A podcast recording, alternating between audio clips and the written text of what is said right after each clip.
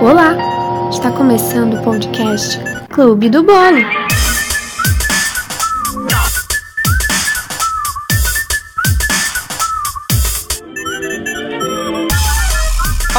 Está começando o segundo episódio, ou melhor dizendo, a segunda fatia desse Clube do Bolo, pois sim, eu acho muito mais apropriado a gente nomear os episódios desse podcast por fatias, que eu espero que sejam infinitas, pelo menos por enquanto. E se você chegou aqui do nada e não ouviu o primeiro episódio, corre lá, vai ouvir, é curtinho, depois volta para esse para entender de onde vêm as minhas loucuras. Caso você tenha acompanhado o primeiro episódio, a primeira fatia e está ouvindo essa segunda, que bom, você teve paciência e está aqui seguindo com essa minha invenção, né? Fico feliz. Caso vocês também, muitos casos hoje, né? Caso vocês não tenham ainda seguido esse podcast, clica aí, é muito simples, gente. É só apertar em seguindo para eu ter noção de quantas pessoas param, pedem seus minutos preciosos do dia para ouvirem essas coisas que eu vou falar semanalmente. Cobertura. Bom, essa semana eu estava fazendo uma arrumação, uma limpeza aqui na minha cômoda de roupas. Sim, eu tenho uma cômoda no lugar de um guarda-roupa, mas isso foi desde sempre, sabe? Só uma vez na vida que eu possuí um guarda-roupa, mas eu já doei, não tenho mais, voltei pra estaca da cômoda. No caso, eu estou na minha cidade de Floresta, Pernambuco. E daí eu tenho essa cômoda desde, desde que eu nasci. Ela foi feita pelo meu pai. Bom, daí eu fui dobrar as roupas do, da maneira que eu aprendi com Mary Kondo. Aí você me pergunta, quem é Mary Kondo, Laís? Bom, gente, pelo amor de Deus, se vocês não sabem quem é Mary Kondo, façam um favor a vocês mesmos e vão assistir a série dela, que tá no Netflix ainda? Acho que sim. Que automaticamente, quando você assistir, você vai ter aquela vontade de ficar arrumando as coisas dentro de casa, e isso de todas as formas possíveis. Vai ser a roupa, vai ser os pratos, vai ser as partes de roupas de cama, coisas na casa dos outros. Você vai ter vontade de ir pra casa dos outros e arrumar. Não que eu tenha feito isso. Apenas fiz isso na casa da minha amiga uma vez, porque eu viajei pra casa dela e daí eu tava afim. Então, uma certa manhã, eu comecei a arrumar a cozinha dela, arrumar umas coisas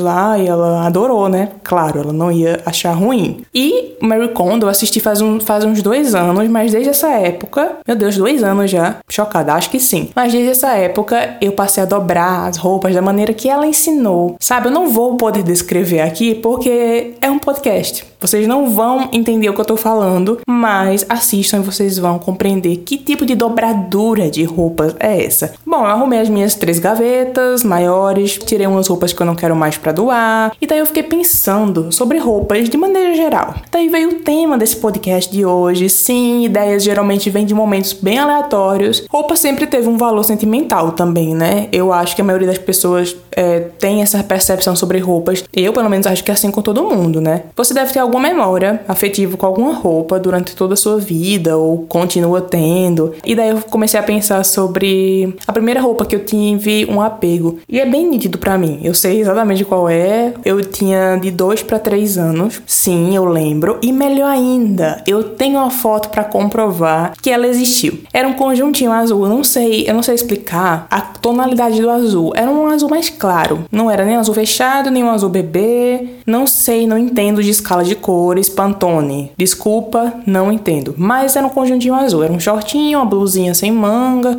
Tinha um babadinho branco, eu acho, na parte da blusa. Enfim. E daí eu usava aquilo direto.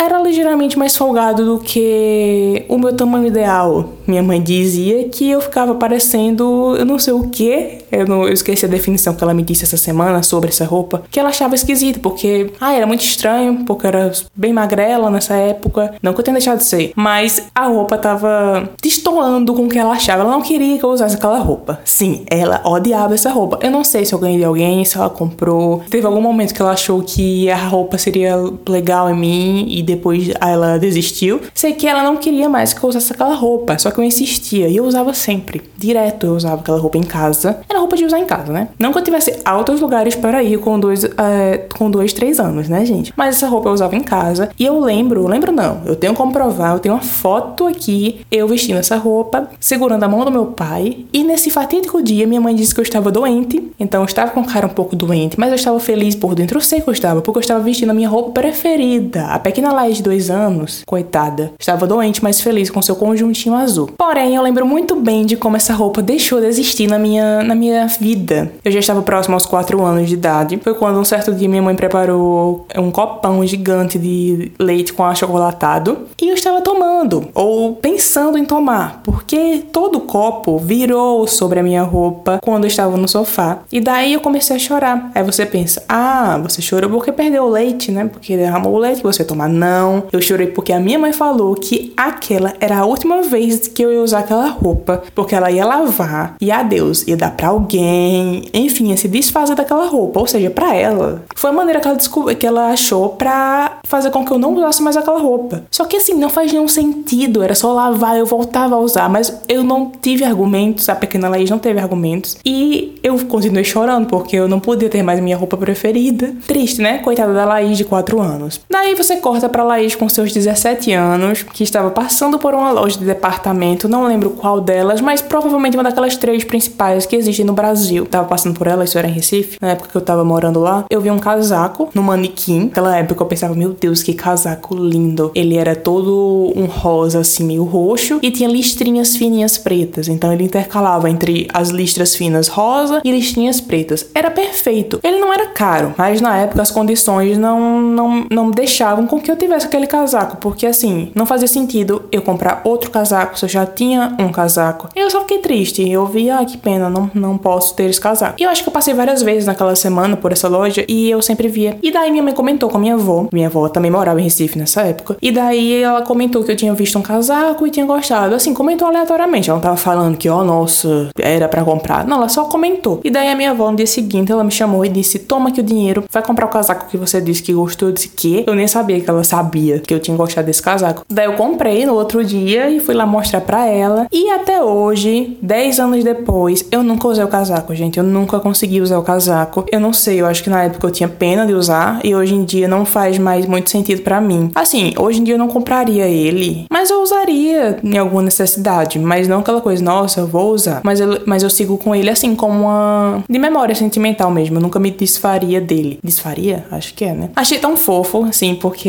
a minha avó fez isso, sabe? Na verdade, minha avó, ela gostava de me fazer feliz com pequenas coisinhas, assim. Teve uma vez que eu fui na casa dela e eu vi a fronha. Fronha, não sei se todo mundo chama de fronha. O pano que, que acomoda o travesseiro. E daí eu vi essa fronha dela que era cheia de passarinhos, passarinhos rosa, laranja, amarelo. E eu achei a coisa mais fofa. Aí eu disse: Ah, vovó, que fofinho, que lindo. Ela tinha a fronha do travesseiro e uma menor, que era de uma almofada. E daí eu achei a coisa mais fofa, fiquei abraçando. E daí no dia seguinte, que eu fui na casa dela de novo, ela já tinha mandado a mulher que trabalha na casa, trabalhava na casa dela lavar pra me dar. Ela disse: Olha ali, pega ali no canto o que, que tem ali que eu deixei pra você. Eu disse: O quê? Quando eu vi, ela tinha separado a fronha, as duas, a do travesseiro e a da almofada. E até hoje eu tenho, claro, né? Eu acho que isso foi, não sei, 2013 por aí. Eu guardei, mas eu uso, sempre uso. E mas eu sempre lembro dela quando eu coloco ali no travesseiro. Outro casaco que não era meu, mas a partir do momento que eu vi um guarda-roupa aqui de casa, eu me apropriei dele, que é uma jaqueta jeans que era, era porque agora é meu, da minha mãe e foi feito por ela. Ela fez. E quando ela disse que tinha feito, eu fiquei chocada. Não fiquei chocada porque ela fez uma roupa, porque ela é uma das melhores costureiras que eu já vi na minha vida. Ela faz de um tudo, quer dizer, fazia, pois ela não tem mais saco para isso. Não gosta de costurar, nunca gostou, mas ela faz as coisas divinamente. Eu não herdei esse talento, não que eu tenha tentado várias vezes. minhas, minhas pequenas ideias fracassaram sempre em relação a costuras. Mas eu não herdei isso. Mas voltando ao assunto, quando eu descobri que tinha esse casaco jeans no guarda-roupa, sim, ela tem um guarda-roupa. Eu disse que eu ia pregar para mim, né? Eu... Só que aí eu nunca usei.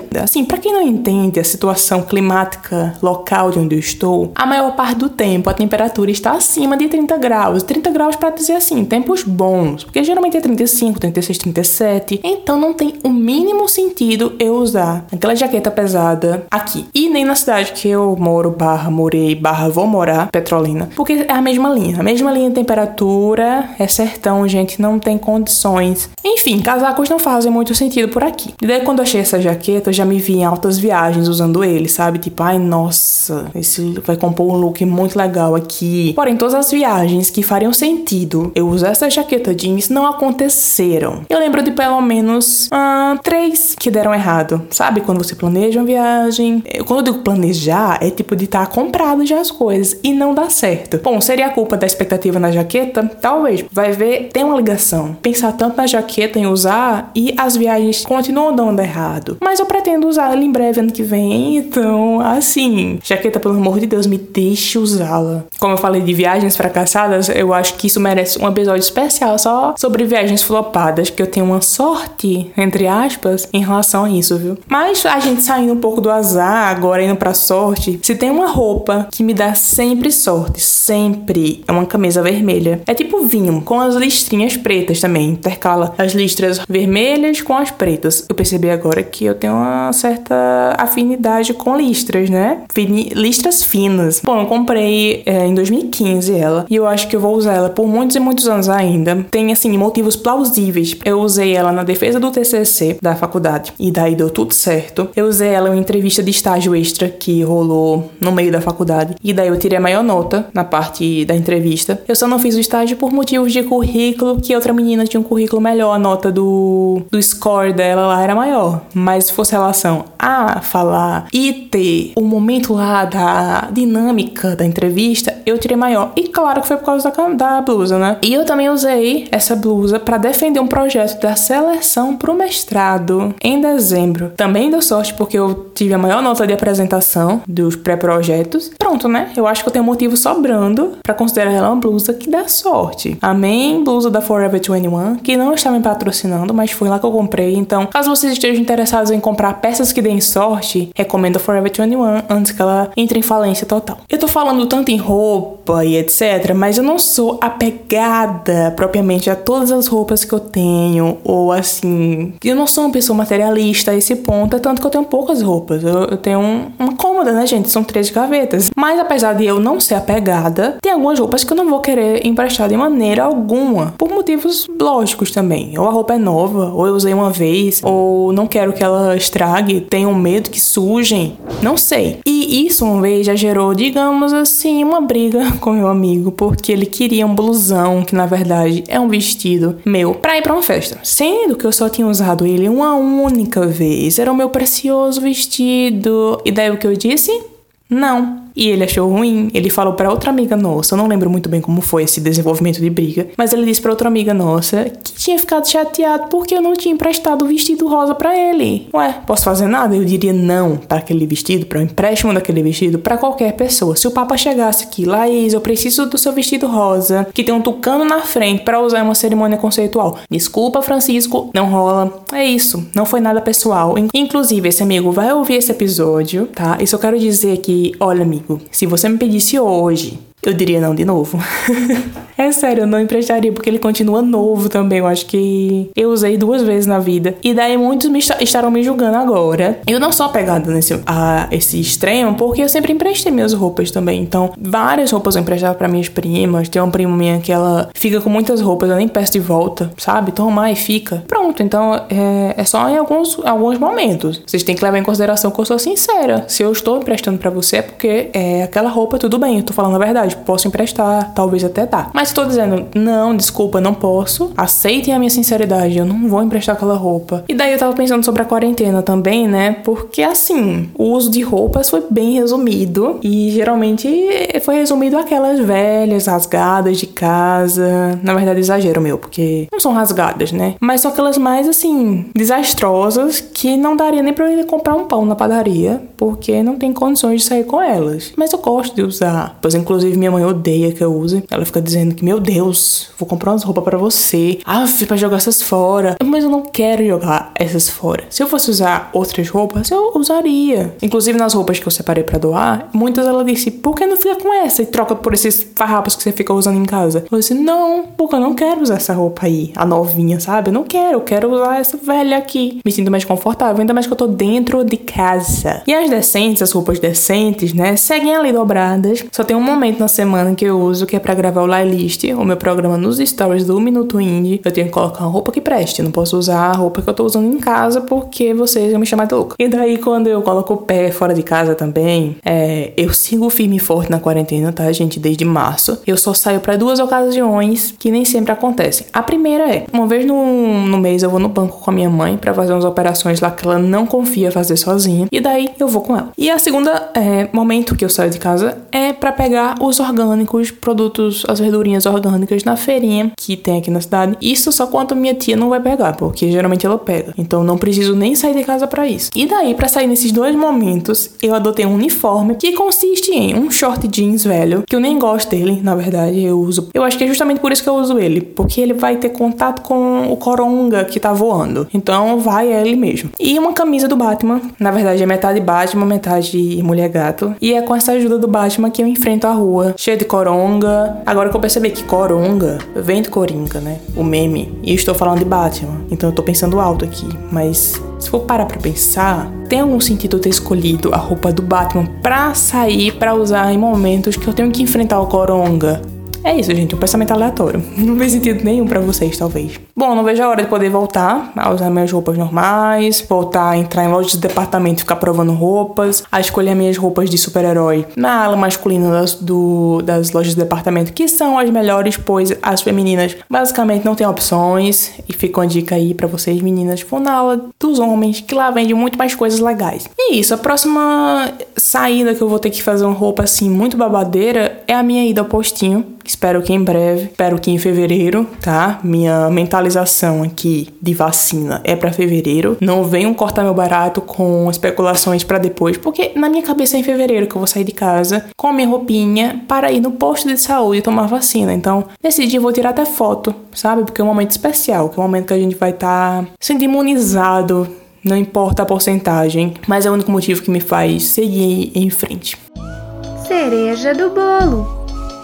Esse é um momento que não teve na primeira fatia, mas ele já, existia no meu subconsciente, mas eu deixei pro segundo episódio, que é o momento em que eu indico alguma coisa para vocês. Bom, esses dias eu assisti um documentário que me fez refletir assim sobre a indústria do consumo, como as pessoas se tornam reféns do dinheiro, mesmo que tenham conseguido uma condição que elas acham boa, não conseguem parar. O nome desse documentário é Geração Riqueza. Ele está na Amazon Prime e é dirigido pela fotógrafa Lauren Greenfield, que ela fez uma coleta de fotos antigas dela, então ela é fotógrafa e diretora do documentário, tá?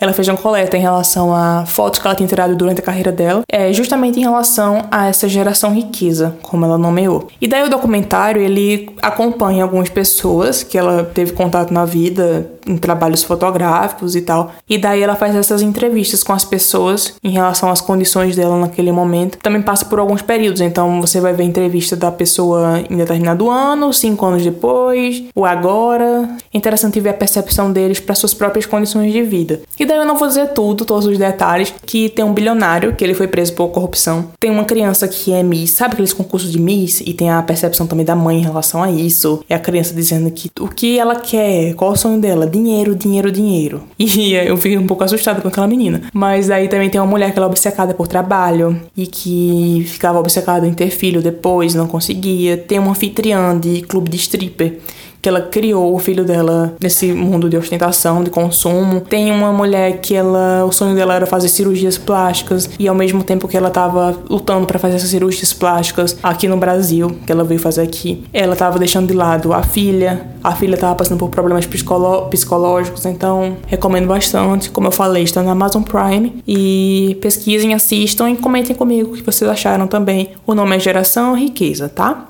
Bom, espero que vocês tenham gostado da segunda fatia do Clube do Bolo. Se você chegou até esse minuto do, do episódio, porque às vezes as pessoas largam no meio, né? Cansam do que eu tô falando. Então, é, comentem comigo, mandem DM no meu Instagram, o Laís Jardim, com dois M's no final. Fico muito feliz quando alguém comenta, fala lá comigo. Pode falar, gente. Continue seguindo o podcast, compartilhem com seus, todas as pessoas que, que vocês acham que vão gostar. E é isso. Até a próxima semana. Eu não sei se eu vou postar na quinta ou se eu vou mudar o dia para sexta. Aí vocês vão descobrir no momento que vocês estiverem ouvindo agora. Bom, e é isso. Até a próxima.